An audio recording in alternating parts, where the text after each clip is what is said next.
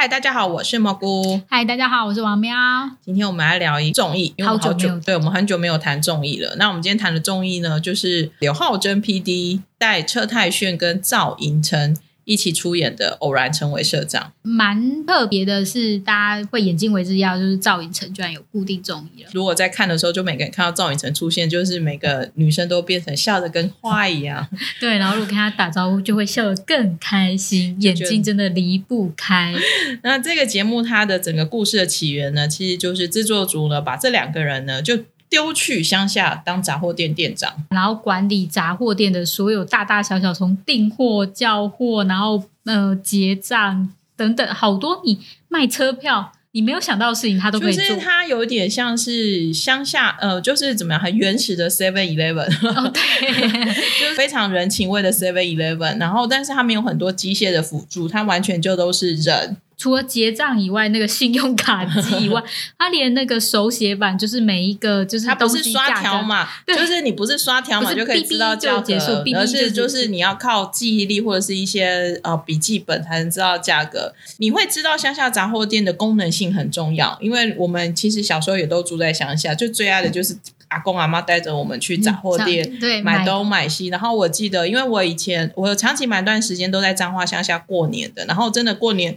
在家里我我很无聊，就会走去杂货店看那边有什么吃的 喝的可以玩，嗯就是你会知道杂货店是一个很有趣的存在，可是你从来没有想到杂货店原来除了买东西之外，还有很多很多很多的功能。对，因为我没有想到，就是应该说，其实你没有想到，但是后来想想，哎，真的其实有，就是像卖车票，对啊，对，其实有些杂货店，就是像台湾的其他地方，有些车店也是真的有这样子的功能。对，而且像 Seven 现在不是有推那个就是可以用餐区吗？哦，对杂货店那一家杂货店很早就有用餐区的概对，它还有园坝，就是晚上是一个酒吧，大家喝酒谈心的地方。觉得这个 concept 刚开始看到会想说，哇，就是真的是什么都开了，就是从从餐餐厅啊、旅馆啊什么都开了，然后现在既然又来挑战杂货店。可是看下去之后会发现还蛮有意思的，因为乡下人情真的会，呃，我觉得那个感觉，因为他们其实虽然有请很多的来宾，可是那些来宾其实都不是，呃，怎么讲，就是大部分都是比较素人型的，这样讲也不太好。也没有，其实也有很多很大咖可是可能就是我们比较不熟悉，嗯，因为就是再来是很赵寅成有邀一些人，那他的那些人可能是他们就是一起拍电影或拍就是拍电影的一些演员们或什么的，那可能是嗯因为拍戏的关系成为了朋友，可能不是大家认识的那些知名度没那么高，哈，应该这样讲，是嗯。知名度没有那么高的人，除了对我们来讲知名度也不高啦，可是可能哦，对阿公阿妈而言，知名度更是没有这么的呃高。对。除了第一集的朴宝英，大家勉强还算是都认得出他，后来其实几个嘉宾来的时候，阿公阿妈眼熟这样子。，对眼熟呢，阿公阿妈也没有把他们当艺人看，因为阿公阿妹不是追星族，跟我们不一样。对，然后他们就是，可是阿公阿妈就很有趣，可以看到像前几集的时候，也就是会有一些像三个阿嬷，哦，对，很可爱。三个阿嬷就会很固定，什么就是会很习惯每天就是要来这边坐一下聊个天天，然后吃个东西，大家斗斗嘴，然后就回去。当然每个人都有这样子的一个习惯，可是我们也可以理解，就是好像就是如果你在乡下地方，你会想要呃离开你工作的地方回家，中间会有一个短暂的一个休息时间。休息时间，喝个酒对或是做这些事情。那节目组呢，就又把这样的一个机能性呢，做一个比较是美化、对美化或者是更放大的一个效果。对，因为我们可能会觉得这是一个日常生活，但他嗯就不会觉得它，但其实它是变成是一个很重要、很疗愈的地方。对啊、但他有抓到这个点，然后并且把它表现出来，然后我就看到呃，他们从第一天刚开始第一天的时崩候，溃。对，完全崩溃。因为虽然杂货上面的这些什么零食什么，大家可能都知道，可是你要找他多少钱，你根本不是刷条码或者是刷什么就可以看得出来的。车太铉真的以为就是他。他我觉得他大一的计划一定觉得说杂货店没有什么不好，没有什么大不了的事情，应该很简单。然后他就想，他一定觉得有条码机可以哔哔哔他觉得是哔哔哔 seven，对他觉得是 seven，所以当他来到一个完全没有条码机，然后是用就是靠手剪板找到那个项目的东西，他真的是崩溃，非常的传统了。对他需要一点时间去适应。可是其实久了就会有成就感，像他们最后就会炫耀说：“哦，我现在很快，我就可以知道什么东西放在哪哪里。”然后中间还经过有一个来宾，他去把它梳理了，哦，对，就是很认真的，就是把它梳理，就是说，哎，这一个 规划的更好，对，这临时是怎样怎样怎样之类，然后也慢慢理解他们那种杂货店那种进货模式。哦，对啊，也很特别。它有一些就是 当地可能韩国的一些小零食，就是不会出现在便利商店的那一种。对，对然后我我印象最深的有两种，一个就是那个卖那个钓鱼的蛆吗？哦，对，居然就是也有卖，然后还要就是去冰箱把它挖出来。对，就是哇，就是哇，好活生生哦，而且还觉得哦不够新鲜，记得叫我。对，然后第二个就是那个玛格丽酒，哦哦我好想喝玛格丽酒，可恶！就是台湾也可以喝啦，就是贵一点，但是他们有新鲜的玛格丽，没有那个玛格丽酒真的是乡下新鲜的。以前我们去乡下韩国乡下玩的时候，就会有那种卖当地才有的玛格丽酒。对我们其实，在去韩国的时候，如果去乡下或者，其实我们都会钻进去那些当地的杂货店，然后在那边东看看西看看。对，然后呢，玛格丽酒比较有趣的是，那个老板自己补了食品，然后晚上喝完，然后隔天再来补货，然后还被太太骂说：“你为什么跑来这边喝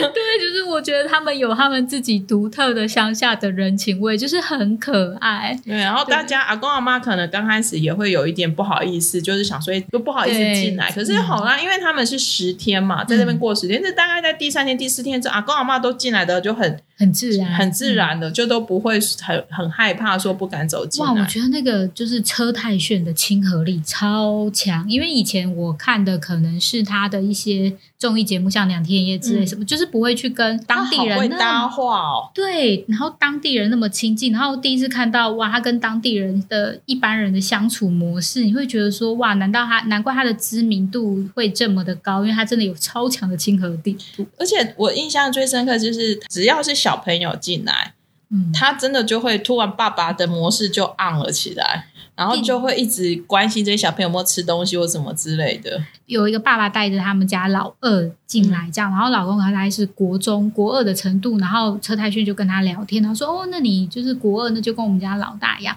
然后稍微看了一下，就诶，他有长那个针眼。他说：“诶，那你怎么针针长了针眼不去处理？”然后小朋友就说：“哦，我没时间。”然后，然后他就说：“你整天都在打手游，你怎么会没有时 间好？”像爸爸，对然后他就说没有，不是那个小孩也是小大人，国二嘛，就小大人一样。然后就说不是我没时间，是我爸没时间，因为他们呃当地就是因为比较乡下，所以他们没有眼科诊所，哦所以他们要到村川，就是要到都市才有办法去割他的那个，就是处理他的针眼。嗯，车太炫二话不说就说，那大概下午两点半，我们午餐的营业时间结束以后，我开车带你们去看眼科，然后就问爸爸说，呃，可不可以这样？然后爸爸当然就是因为乡下人都很亲近，都知道你是好人，什么就说哦好，没问题。然后真的是乡下两点半的时候，他就跟那个赵寅成两个人开车带那个小孩去看眼科，然后弄对，然后而且就是你好感动哦。对你没有想到说，我也有点吓到。然后他当那个小朋友的时候，他就他的相处模式真的就好像在跟自己的小朋友讲话，然后还帮，因为小朋友要割，就是处理针眼什么的，然后要拿那个，就他还帮小朋友拿外套啊什么，就像跟爸爸爸一样，一样就拿外套，就说你现在就是，他说你现在很紧张，就是他是那种朋友嗯班、班的爸爸，就是那种他说你现在很紧张哦什么之类，就是在那边开他玩笑或什么，然后但是他在他就是帮他割那个针，医生帮他割针也是，他就会抓住那小朋友的手说哦你不要紧张什么什么之类，支对对，然后就是做做用完就说哦你做的很好什么，就是你很勇敢什么，你就会觉得说哇，就是你没有想到你。开一家杂货店，然后你会带一个 你第一次认识的小朋友去，就是第可能之前可能有来过，嗯我就是一个陌生的小朋友去割针眼。对其实呃，因为现在杂货店原本的那个奶奶社长奶奶，其实她也也有帮那个邻居带小孩啊。嗯，对，所以其实就可以感觉出来，那个人情味真的很浓厚。其实这些奶爷爷奶奶们的那些就是互动，跟那个跟我们自己有时候去韩国乡下遇到的一些奶奶们的那种热情也真的很像。对他们都好好奇，说你从哪里来，你来这边干什么，然后嗯好不好吃啊，什么什么之类的。对，然后就是他如果手边有什么东西，他可能还真的会塞给你说，哎，你吃吃看，或者是这个东西你一定要尝尝看。那陈爱轩其实另外一个让我觉得，就是他真的对人的共感度很强。就是他的继承亲缘可能长得很好，因为他像那个我印象最深刻是那个尼泊尔，就是国际劳工来来来工作，然后因为家里关系啊，因为毕竟国际劳工的关系，还有就是他们毕竟传系，其实不可能常回去，他就会一直鼓励他说啊，你要不要打电话给你小孩子？最后他们晚餐时间就在说说哦，他听到那那些人说。自己已经两年几年没有看到小孩，他说他都快哭了。对，然后我心想说哇，对他，你就会觉得说哇，就是他真的是一个还蛮了不起的，就是人呐。身为一个人，他就是一个很了不起的人。对，就觉得是一个跟他相处也是很温暖、很温暖的人。那呃，所以我真的觉得陈泰炫真的也真的蛮适合当杂货店。我真的觉得 maybe 有一天他真的 说不定真的就自己开启了一家。在如果退他退休，小孩都大，因为我真的觉得他好适合做这个角色。可是我觉得在那个就是他当杂货店的老板之前，我觉得赵寅成可能会先去原 川开，就是原川里开一间 餐厅也不一定。我觉得他也还蛮融入那里的。对，就是赵寅成，其实他没有刻意耍帅啊，我觉得他就真的就是很很忠实的去做好他的厨房。厨房主厨的位置，就是煮泡面或者煮什么，就都很很认真的。而且我觉得他后来有点还蛮乐在其中的，他不会觉得这很辛苦。其实我觉得也不辛苦啊。我觉得人好像很厉害，都往往就是前面两三天很混乱，然后找到一个节奏之后，就很很顺顺利利的就做下去了。还好，就是他其实可能拍摄也比较秘密，然后真的其实算你可以看到，有些人可能平常不会去茶货店，然后为了看他们两个人才去。但整体而言的步骤也不至于到大排长龙或就跟姜食堂会不太一样，对，就是嗯，比较我觉得真的就是比较能够呈现出在在地人的生活的这种感觉。对他们可能真的一个晚上可能接个两三组。客人，然后桌子还会空起来，就是你可以看到，就是车太轩就坐在旁边说：“ 哎，就是跟隔壁桌的人聊天，对什么的。”赵远成也有时间，就是当他煮完泡面的时候，他就可以坐在那个椅子上，然后也是跟他跟大家聊聊，跟大家聊聊天，是很不错。我觉得也很有趣，就全天下的女儿都一样，就是爸爸就是知道赵寅成，要打电话给女儿，就女儿隔天就冲回家了。爸爸也是干脆，他也说就是，那你就看到他们的父女的感情还蛮好的，就会斗嘴啊。其实我觉得像这些故事啊，其实真的就是，虽然他真的说实在话，他并没有什么很惊天动地的故事，可是你就在那一个就是一个多小时的时间，其实就是一个很舒服，让你呃回家之后可以很舒服放松一下自己，然后再加上刘浩珍 P D 真的很会配乐。哦，对，他的音乐的那个素养这样真的很好，好，所以其实听他的配乐有时候会非常的舒服，然后甚至有时候我呃，有时候你一天回家，就是其实你可能整个人的神经呃节奏都还在很快速的状况之下，可是你看完那一档节目之后，就好像就差不多可以迎接睡觉的时间。对，就他在这种体验实境秀上面，我觉得他也做出他自己的味道，嗯，就是。虽然说现在的这种体验实境秀就是超多种、超多种的，因为他就是他们就是在找说，哎，其实人虽然我们每个人都在当就是工工作的人，就是在社会上生存，但是每个人都有心里自己想要追求的东西嘛，就是偶然的成为什么，嗯，但是。他却，他真的就是找出了他自己的节奏。虽然说他，他好像说他自己在 以出演之前，就是播出之前瑟瑟发抖。对，但是你可以看他的疗愈，然后温厚的感觉，都都有呈现在这个节目里面。所以，其实我觉得偶然成为社长系列是可以继续做下去啊，就是。从杂货店啊，或者是改，或者杂货店可以换地方开呀。对，都是一个很不错的地方。但是那个我啊，我忽然间想到，就是他还很厉害的，就是带入了动物，就是那只小黑，小黑跟小白。对，他真的就是他也很会拍狗狗。哦，小黑到最后也跟车太轩混好熟，就是就是都一直跟着他，然后跑或什么。他拍摄小黑的太的那个角度或什么，我觉得也充满爱。对啊，如果真的有机会的话，我真的也很想要等疫情可以开放的时候，我也要去原川里一趟。我已经先把它标注起来了，就是已经找得到那家杂货店是哦真哪的哦对对对，对，我们也要进去逛一下，买一下东西。对，结果我觉得，总之，我觉得偶然成为市场这一次真的也还不错。我其实我觉得小龙虾 PD 就是刘浩生 PD，其实从那个说我乡巴佬之后，我觉得他做的节目，我觉得都还不错，有算是慢慢找到自己的的位置。对，其实他的前一部作，他在 KBS 的前一部作品是《那里是哪里》嘛，就是他们去嗯极限挑战嗯那个沙漠。嗯，我觉得那部其实也不错看，可是可能因为都在走路啦，所以其实哦大家会觉得比较无聊一点。嗯，对。然后，但他后来我觉得在 TVN 有先做一档音乐节目 完成他的梦想。对你，你不是曾经采访过刘浩珍 PD 对吗？对对对对，嗯他有完成他的梦想。不过刘浩珍 PD 其实本人也是，其实本人也真的还蛮会讲话的。我真的觉得 PD 们都好会讲话哦，然后个性也是真的很好。也是很温和的那对种也是很温暖，然后也是有时候也是蛮犀利的，哦，对。可是他真的就是比较没有那么有精神，不是，就是他的 style 就是比较稳定的，稳定，对他嗯不是 FM 体质，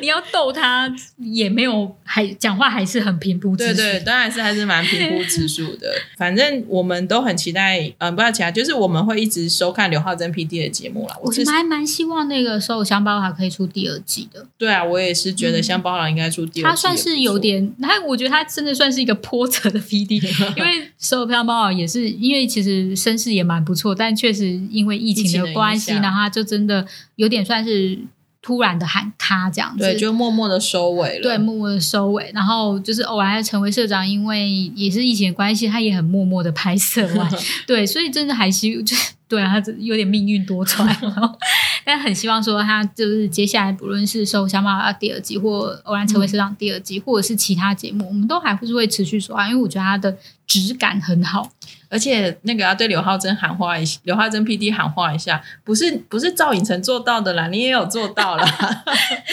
因为他被正 那个正 PD 对，抢吗？他被那个郑 PD 抢。对，我相信大家都对他的实力是非常的肯定的。其实我觉得做节目就是这样，就是你要慢慢找到就是一个一个平衡点，然后找到自己的 tempo 之后，我觉得就可以慢慢的去发挥出来了。它是有它的人文的那种厚度，是非常的扎实，是有实力的。嗯嗯。好，然后最后呢，那个 最后王喵之前在那边那个那个我们要录之前就开始问说你想偶然成为什么？对啊，因为我觉得他在追求就是一个人想要做到的事情，但做不到嘛，偶然这件事情，所以我们就想说，哎，还有什么偶然系列？然后我们就在讨论偶然什么。那我们要想偶然成为什么？后来那个同学说，我说，啊，我们希望偶然成为孙艺珍。就是这辈子做不到啊，就不晓得就是当孙艺珍一天的感觉是怎么样。对，然后我是想偶然成为玄彬，因为我想趁这一天的时间摸一下玄彬上上下下，然后他自己又想一想就，哇，好开心哦。哦！对，只要想到这件事情，我就好开心哦。然后我朋友说，他想偶然成为中乐透的人，希望就是真的自己中了就是一两亿的话，到底是什么感觉？可是偶然中乐透，那这个一两亿这一天结束之后，还会是自己的吗？可能就梦醒这样。当然就是希望就是真的就就是这就是不要偶然呐、这中乐透还是希望就是那个一定要成为乐透的人。没错，就是乐透得主，所以我也很希望成为一个乐透得主这样子。好哦，那我们今天就聊聊这一部就是还蛮好看的综艺，也推荐推荐给推荐给大家。如果你也有看《偶然成为社长》的话，也欢迎在下面留言告诉我们。对，然后嗯就是想要就是对浩顿 TD 说什么话的话，也欢迎大家留言。对，或者是你想偶然成为什么的话，也可以跟我们分享。对，嗯，好了，我们今天就录到这里喽，谢谢各位，大家拜拜，拜拜。